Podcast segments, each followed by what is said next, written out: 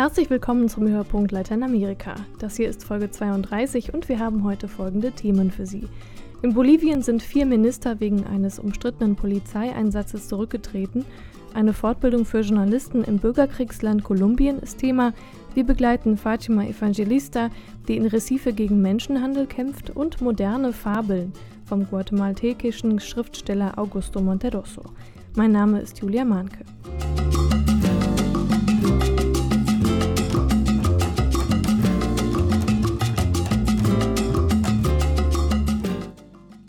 In Bolivien ist seit über 40 Tagen ein Protestmarsch unterwegs in die Hauptstadt La Paz. Eine Gruppe von ungefähr 500 Indigenen aus dem Nationalpark Isiboro Secore, abgekürzt Tipnis, will damit gegen den Bau einer Fernstraße protestieren. Diese Fernstraße soll durch den Nationalpark und damit auch durch ihr Land führen. In der Zwischenzeit hatten sich dem Marsch der indigenen Familien und ihren Kindern auch Naturschützer, Aktivisten und andere Sympathisanten angeschlossen. Und am Sonntag hat es ähm, einen brutalen Zwischenfall gegeben. 500 Polizisten haben diesen Protestmarsch zerschlagen.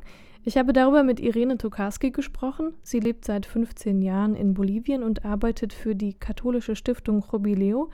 Die ist aus der Partnerschaft mit den deutschen Diözesen Trier und Hildesheim hervorgegangen und sie leitet den Bereich dort ähm, christliche Sozialethik und verfolgt wie viele andere im Land auch diesen Konflikt um den Straßenbau, der schon sehr lange geht. Wir haben das Gespräch über das Internet geführt.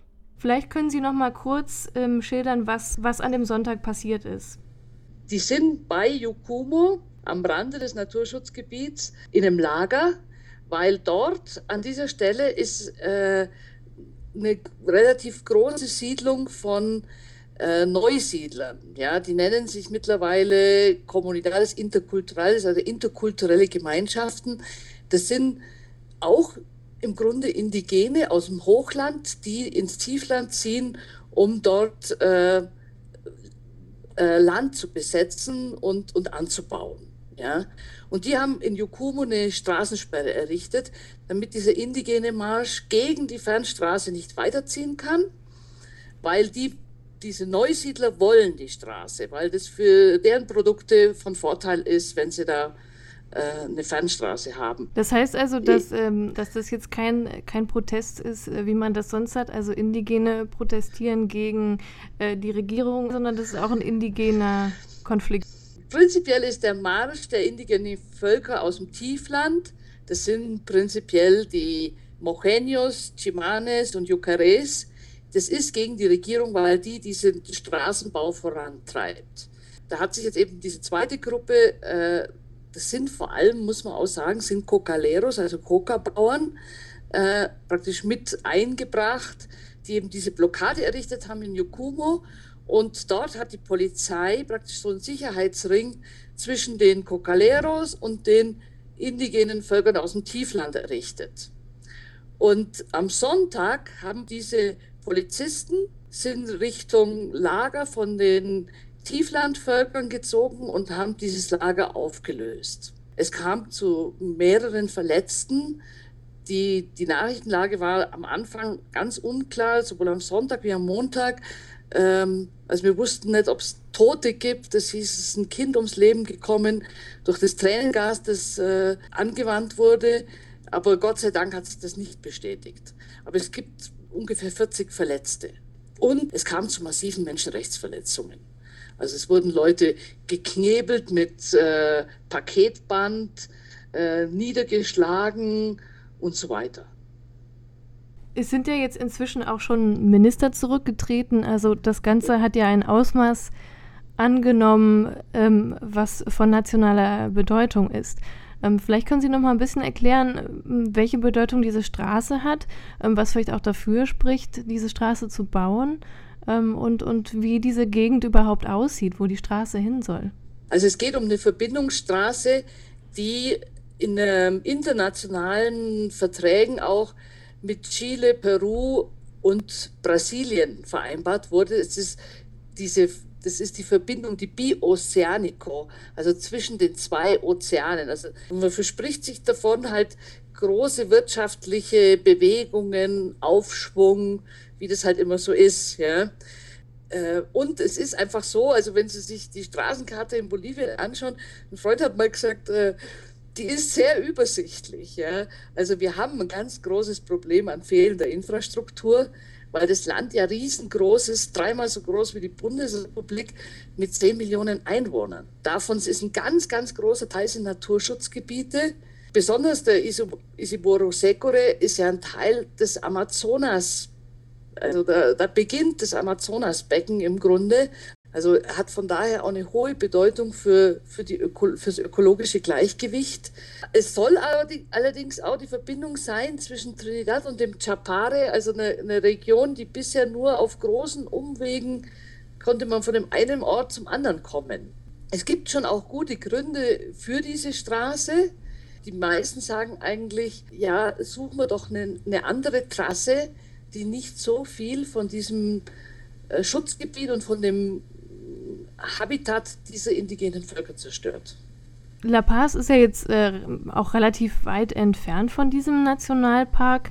Inwieweit hat die Regierung denn überhaupt Einfluss darauf, was da Polizeieinheiten äh, im Nationalpark tun?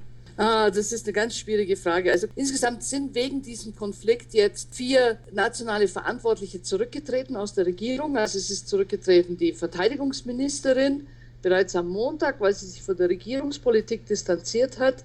Es musste gestern nach langen, heftigen Diskussionen der Innenminister zurücktreten, weil er mehrmals gesagt hat, er hätte den Befehl nicht gegeben, da einzugreifen, gewaltsam. Also gestern war so der Tag, wo niemand, niemand schuldig war. Niemand hatte die Befehle gegeben. Also es ist, es ist ganz großes Chaos, ja. Evo Morales hat die Verantwortung vollkommen zurückgewiesen, hat gesagt, diese Menschenre Menschenrechtsverletzungen, zu denen es kam, sind unverzeihbar, wörtlich. Die Tatsachen sind dokumentiert, also auch auf den Videos der, der Medien.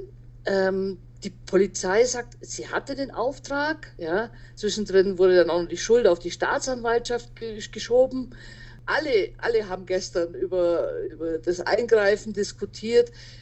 In Bolivien, die Ausbildung der Polizei ist wirklich schlecht, ja. Also was Menschenrechte angeht, was deeskalierendes Verhalten in solchen Situationen angeht, ähm, das ist alles ganz, ganz rudimentär, ja.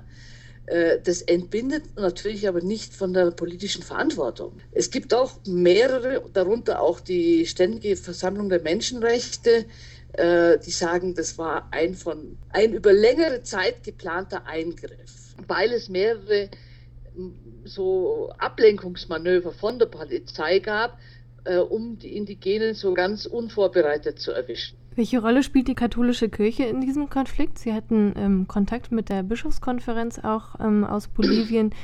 Ähm, inwieweit können die da auch Hilfe leisten? Also die, die Unterstützung ist äh, massiv von der katholischen Kirche, vor allem vor Ort natürlich, weil ähm, also Sie müssen sich vorstellen, die Leute, die sind 40 Tage unterwegs, ja, zu Fuß. Die sind auch viel jetzt am gleichen Ort geblieben, weil sie eben auch nicht mehr weiter konnten wegen den Blockaden.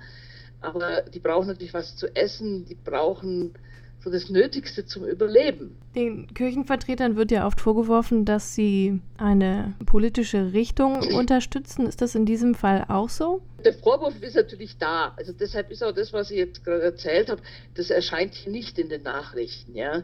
Das erfährt man in internen Kirchenkreisen. Ähm, ist auch klar, also das, das war schon immer so, dass, dass diese Märsche von den Indigenen unterstützt wurden, auch vor allem logistisch, also auch die Betreuung von Kranken. Warum das nicht so wahnsinnig publik gemacht wird, ist wirklich, dass es natürlich sonst sofort die Regierung sagt, ja, äh, natürlich die Kirche unterstützt die Opposition. Die Regierung beschuldigt auch die Indigenen, die da marschieren, dass sie von den USA unterstützt werden, von den internationalen NGOs aus dem grünen Bereich, dass die die Regierung moralisch stürzen wollen äh, und, und dass im Grunde äh, diese indigenen Gruppen von außen bezahlt werden, um die Regierung Morales zu verunglimpfen. Das stimmt so nicht. Ja. Äh, natürlich gibt es Unterstützung von außen, das ist klar. Also das ist auch das, was sich jetzt so an Widerstand gebildet hat, rund um, dies, um den Tippnis ist einfach auch die große Enttäuschung, dass Evo Morales zwar sagt, ich bin der indigene Präsident, aber dann die Rechte dieser kleinen Völker einfach ähm, missachtet. Also alles in allem klingt das noch, äh, als wäre die Situation doch noch sehr, sehr chaotisch und wie Sie schon gesagt haben, sehr kompliziert und sehr verfahren. Vielen Dank, dass Sie ähm, ja, darüber berichtet haben für uns. Gern geschehen. Evo Morales hat das Bauprojekt vorübergehend gestoppt und angekündigt, eine Volksabstimmung durchführen zu lassen. Kritiker bemängeln aber jetzt schon, dass eine solche Volksabstimmung ja eigentlich unfair ist, da es in diesem Fall um die Rechte, Rechte äh, einer Minderheit geht. Außerdem soll eine alternative Route für die Fernstraße nicht zur Abstimmung stehen, was auch schon für weiteren Diskussionsstoff gesorgt hat.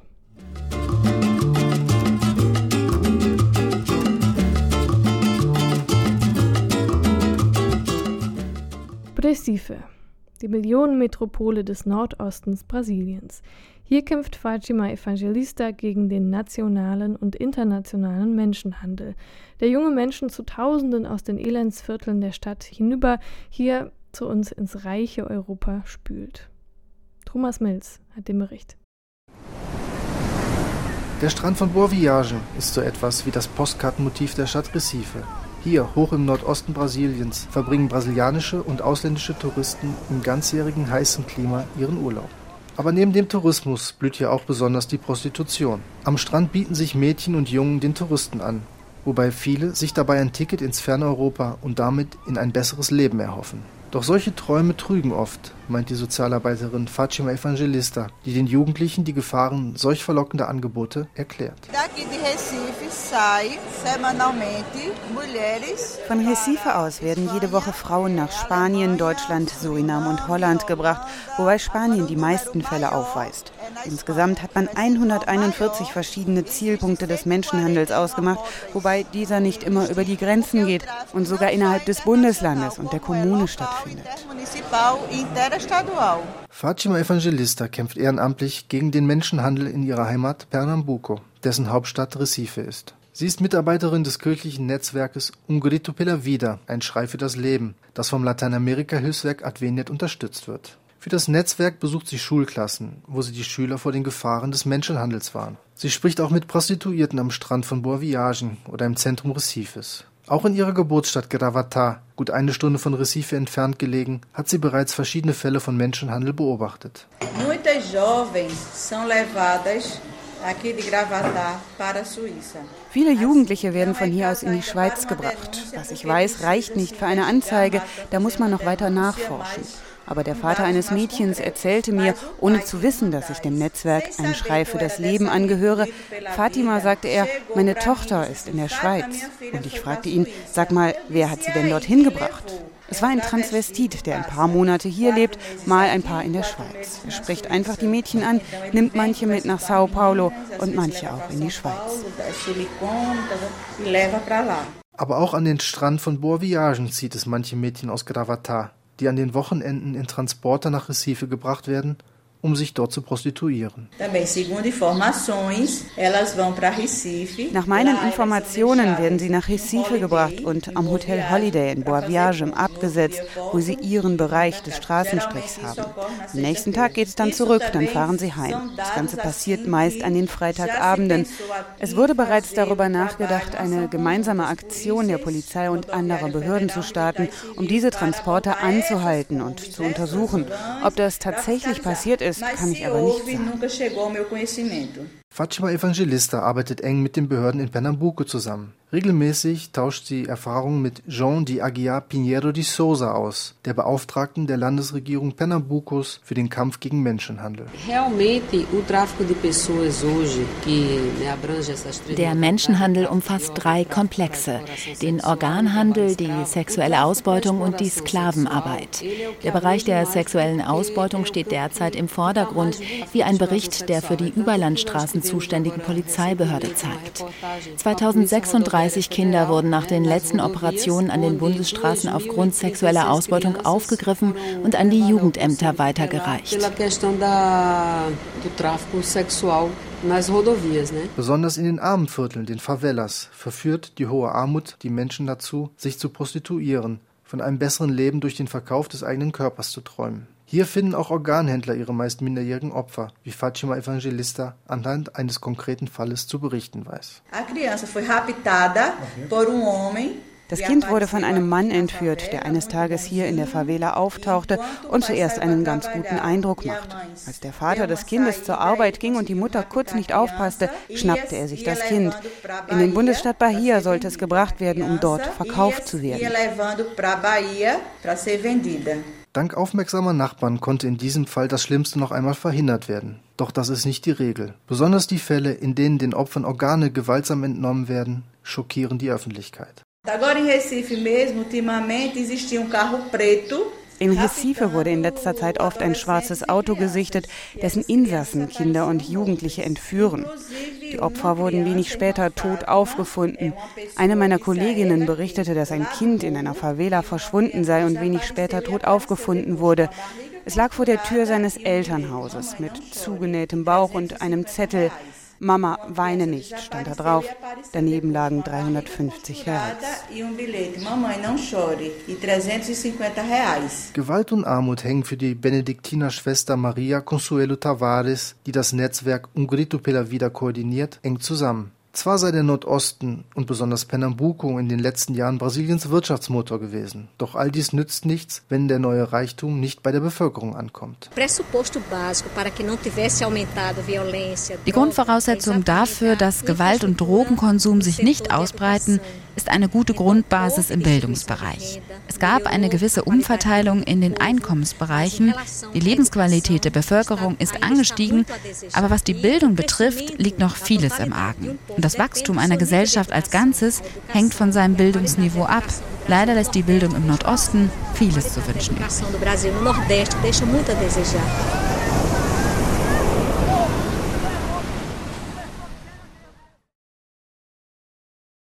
Wenn Sie das Wort Fabel hören, fallen Ihnen bestimmt die alten Tierfabeln mit dem klugen Reinecke Fuchs, dem gutmütigen Meister Petz und dem vorlauten Hasen namens Lampe ein. Einer der wenigen modernen Schriftsteller, die sich mit der Fabel beschäftigt haben, war Augusto Monterosso aus Guatemala. Jetzt ist eine Auswahl seiner Texte zum ersten Mal auf Deutsch erschienen und mein Kollege Thomas Völkner hat sie sich vorgenommen. Tiere mit menschlichen Eigenschaften, Pflanzen mit schlauen Ansichten über Gott und die Welt, seltsame Mischwesen, die wie reale Personen handeln, abstrakte Dinge, die fast ein Eigenleben führen, das sind alles mögliche Figuren einer Fabel, also eines kurzen, manchmal sehr kurzen Textes, der zielstrebig auf eine Moral oder auf eine übergeordnete Erkenntnis zusteuert. Es war einmal ein Blitz, der schlug zweimal an derselben Stelle ein. Aber dort fand er, dass schon beim ersten Mal genug Schaden entstanden war, er also nicht mehr gebraucht wurde. Und das deprimierte ihn sehr. Eine Mini-Erzählung mit dem Titel Der Blitz, der zweimal an derselben Stelle einschlug. Geschrieben wurde sie von dem 1921 geborenen guatemaltekischen Autor Augusto Monteroso und sie ist Teil der kleinen, aber irgendwie auch schwergewichtigen Sammlung das schwarze Schaf und andere Fabeln. Augusto Monterosso, der viele Jahre im Exil in Mexiko lebte, wo er 2003 auch starb, zählt zu den wenigen erfolgreichen Fabelschreibern des 20. Jahrhunderts.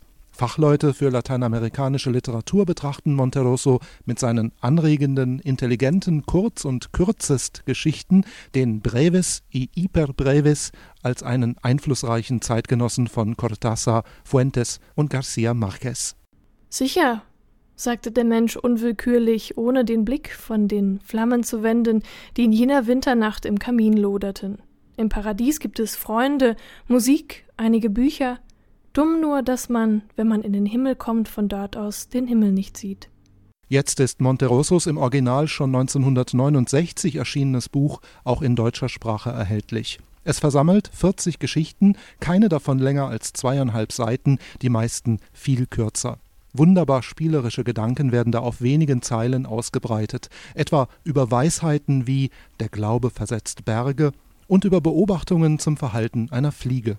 Der Autor knüpft an die Traditionen der bekannten Fabeldichter wie La Fontaine, Gellert und Lessing an. Er weitet den Horizont der behandelten Themen und Konflikte jedoch stark aus und macht die Fabel damit für ein modernes Lesepublikum attraktiv. Ein Beispiel. In der gesellschaftlichen Debatte über angemessenes Essverhalten und die Vorzüge von vegetarischen oder veganen Ernährungsweisen ist Augusto Monterosos bereits vor langer Zeit aufgeschriebener zynischer Alternativblick durchaus erfrischend. Was, so fragt er in der Geschichte Das gute Gewissen, würde geschehen, wenn die fleischfressenden Pflanzen nach reiflicher Überlegung die Aufnahme fleischlicher Nahrung verweigerten. Da beschlossen sie, Vegetarier zu werden. Seit diesem Tag essen sie sich ausschließlich gegenseitig und führen ein ruhiges Leben ohne Erinnerung an ihre infame Vergangenheit. Der Fabeldichter aus Guatemala beschäftigt sich mit dem Auftreten von modernen Politikern, Intellektuellen, Schriftstellern, Gläubigen. Die in den Texten vermittelte Moral bezieht sich mal auf die menschliche Trauer, auf zu späte Einsichten oder auf die schmerzhafte Erkenntnis von unleugbaren Tatsachen, Dabei nutzt er sehr unterschiedliche Bezugspunkte für seine Geschichten, etwa aus der antiken Mythologie, aus den Werken bekannter Literaten wie Franz Kafka, aus dem Feld moderner Staatstheorien und nicht zuletzt aus der Bibel mit ihrem großen Schatz an Geschichten. In einem provozierenden Minimonolog sinniert zum Beispiel das personifizierte Gute darüber, dass es mit ihm und mit seinem Partner, dem Bösen, nicht immer so einfach ist. Einerseits verstecke das Gute sich manchmal hinter dem Bösen und gebe einer Tat, einer Begebenheit eine späte gute Wendung. Das funktioniere allerdings auch in der entgegengesetzten Richtung. Alle wissen, dass sich das Böse manchmal hinter mir verbirgt. Man denke nur an den Tag, als der Heuchler Abel sich von seinem Bruder Kain hat erschlagen lassen, damit der vor aller Welt schlecht dastünde und nie mehr ein Bein auf den Boden bekäme. Augusto Monterossos ideenreiche und sprachlich dichte Prosa wurde von Svenja Becker vorzüglich ins Deutsche übersetzt. Die Buchausgabe enthält zudem farbenfrohe, groteske, beinahe comicartige Bilder des Berliner Grafikers Henning Wagenbreth, der mit historischen Bildzeugnissen der alten mesoamerikanischen Kulturen spielt. Das sehr empfehlenswerte Bändchen Das schwarze Schaf und andere Fabeln ist im Inselverlag erschienen und kostet 14,90 Euro.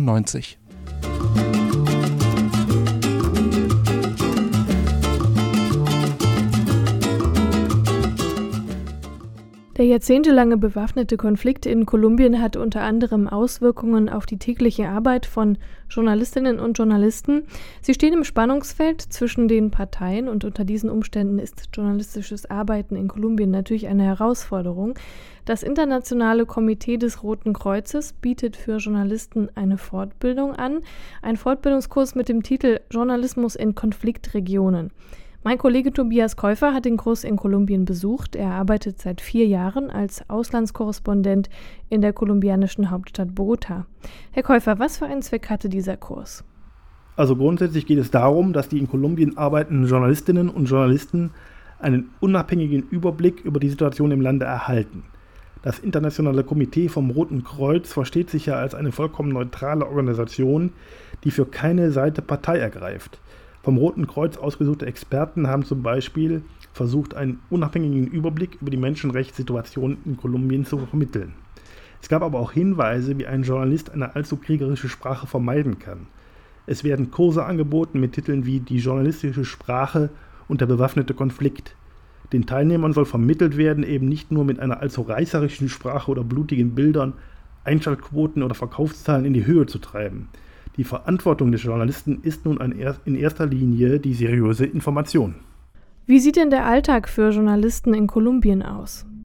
Leider ist das äh, immer noch so, dass fast täglich mutige Journalistinnen und Journalisten bedroht werden, wenn sie investigativ tätig sind. Das betrifft vor allem Reporter und Redakteure, die auf dem Lande für kleinere Zeitungen und Radiostationen arbeiten. Sie sind dann oft dem Terror von links oder rechts schutzlos ausgeliefert.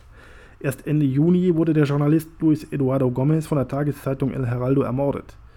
Die großen Medienhäuser wie El Tiempo oder El Spectador haben auf die Bedrohung reagiert und äh, kennzeichnen investigative Beiträge nicht mehr namentlich mit einem Autor, sondern versehen ihn äh, allgemein mit dem Zusatz Redaktion Recherche.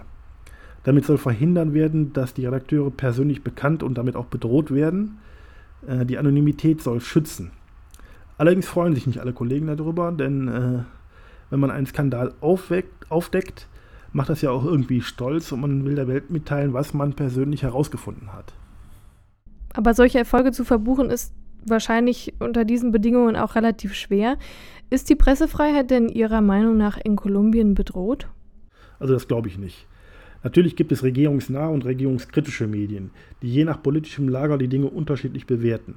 Grundsätzlich haben die kolumbianischen Journalisten aber in der Vergangenheit zahlreiche Fälle von Korruption und Vetternwirtschaft aufgedeckt.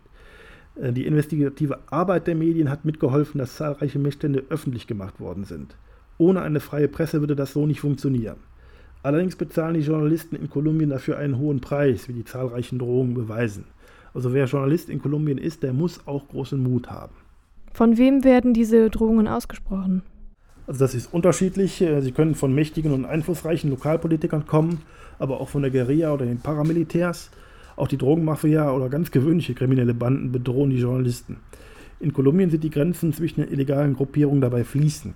Erst vor wenigen Tagen hat der kolumbianische Journalist Holman Morris den Nürnberger Menschenrechtspreis für seine Dokumentation Impunity erhalten. Er hat beschrieben, wie schwer sich die Justiz tut, die Verbrechen der Paramilitärs aufzuklären und die Schuldigen zur Rechenschaft zu ziehen. Auch er ist bedroht worden. Was konnten Sie denn für die tägliche Arbeit von dem Seminar, das Sie besucht haben, mitnehmen? Also es war interessant, einmal den Konflikt aus dem Blickwinkel einer völlig neutralen Organisation zu betrachten. Zudem habe ich äh, neue Kontakte auch in Regionen knüpfen können, die nicht immer direkt im Fokus der Berichterstattung stehen. Und der Austausch mit den bedrohten Kollegen in ländlichen Regionen hat auch noch einmal die persönliche Dimension dieses äh, bewaffneten Konflikts verdeutlicht. Danke an Tobias Käufer aus Bogotá. Damit geht der Hörpunkt Lateinamerika auch für dieses Mal zu Ende. Vielen Dank auch an Thomas Mills und Thomas Völkner für ihre Mitarbeit. Sie finden alle Informationen und vergangene Folgen des Podcasts zum Nachhören auf unserer Internetseite hörpunkt-lateinamerika.de. Bis zum nächsten Mal. Mein Name ist Julia Mahnke. Tschüss.